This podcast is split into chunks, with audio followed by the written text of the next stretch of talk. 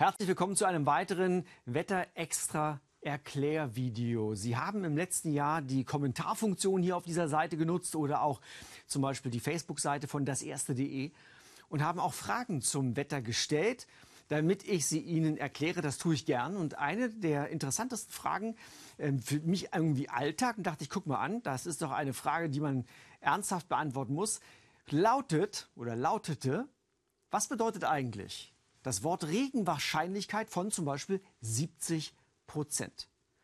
Und obwohl wir oft mit diesem Wort umgehen, weniger bei uns im Wetter vor acht, sondern im Alltag wird damit oft umgegangen, weil die meisten Wetter-Apps, die auch Sie wahrscheinlich kennen und benutzen, spucken ja diese Prozente aus, diese Wahrscheinlichkeiten.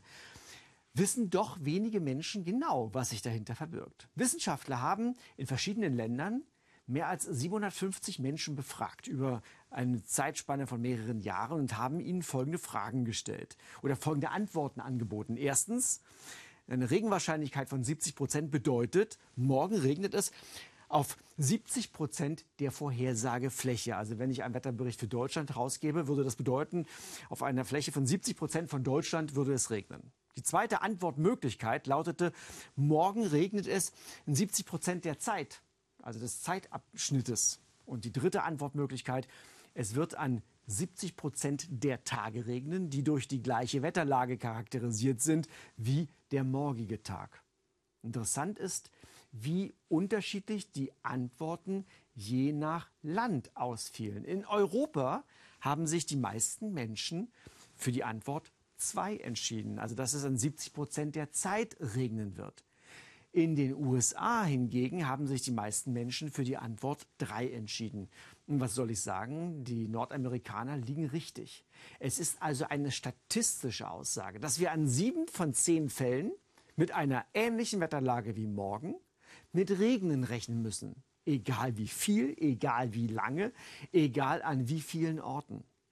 Wahrscheinlich haben die Amerikaner deshalb die richtige Antwort 3 angekreuzt, weil sie schon sehr lange, seit vielen Jahrzehnten mit diesen Regen oder genauer gesagt Niederschlagswahrscheinlichkeiten leben. Seit Ende der 40er Jahre, also nach dem Ende des Zweiten Weltkrieges, haben die Wetterberichte in den USA das Wort Niederschlags- oder Regenwahrscheinlichkeit verwendet. Übrigens eher etwas falsch wäre das Wort Regenrisiko, denn Regen kann für, für viele gerade auch in der Landwirtschaft, auch etwas durchaus Gutes bedeuten.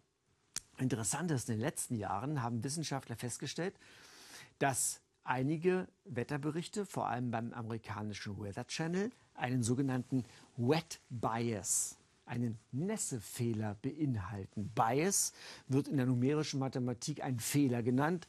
Wet ist die Feuchtigkeit. Also es gibt irgendwie einen Nässefehler. Dort haben sich Wissenschaftler die Wetterberichte des amerikanischen Weather Channels vorgenommen und haben einmal geschaut, wie sich diese Prozentangaben verschieben, wie die sich verändern, ob es da einen statistischen Fehler gibt. Und in der Tat, es wird geschummelt. Und zwar folgendermaßen. Wenn es eine nur sehr geringe Regenwahrscheinlichkeit gibt, und zwar von fünf bis zehn Prozent, dann verwenden die amerikanischen Kollegen beim Weather Channel sehr gerne den Wert 20 Prozent. Im mittleren Feld, also 40, 50, 60 Prozent Regenwahrscheinlichkeit, da wird nichts verändert.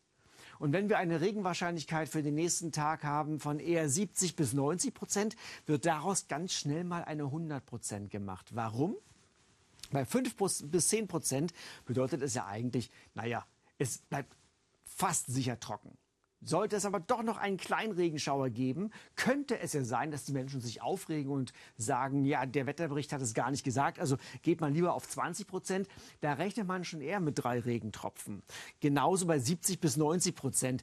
Das riecht schon sehr stark danach, dass es wirklich regnen wird. Also packen wir doch direkt die 100 hin und alle haben begriffen, es wird morgen regnen. Und soll ich Ihnen was sagen?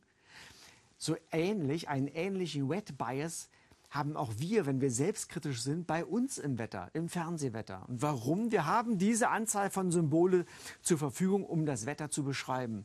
Und wenn das zum Beispiel der morgige Nachmittag wäre und ich zeige hier Gewitter, ich zeige hier Regenschauer, dann weiß ich natürlich, dass hier Schauerwetter kommt im Nordwesten was automatisch bedeutet, dass es zwischendrin auch mal trocken ist. Aber damit sich niemand nachher beschwert, dass es vielleicht bei ihm regnet, obwohl die Wetterkarte trockenes Wetter gezeigt hat, tendieren wir dazu, auch einmal mehr eine Regenwolke hier hinzuzeichnen und vielleicht mit unseren Worten in der Moderation zu sagen, zwischendrin gibt es natürlich auch trockene Phasen oder es sind nur einzelne Schauer unterwegs. Zwischendrin ist es auch mal bewölkt und trocken. Das heißt, diese konkrete Wiedergabe dessen, was wir wissen über das Wetter, ist manchmal allein nur mit den Symbolen nicht so einfach. Und da wollen auch wir lieber auf der sicheren Seite sein. Das macht es schwierig. Das heißt, manchmal muss man vielleicht einmal mehr auch den Mut haben, eine Sonne hier reinzuschieben, um zu zeigen, zwischendrin reißt der Himmel mal auf und die Sonne kommt raus. Ich wünsche Ihnen viele gute Wetterberichte und hoffe, dass wir trotzdem meistens richtig liegen. Und auch wenn es die Mischung ist zwischen diesem Symbol und diesem Symbol dort oben.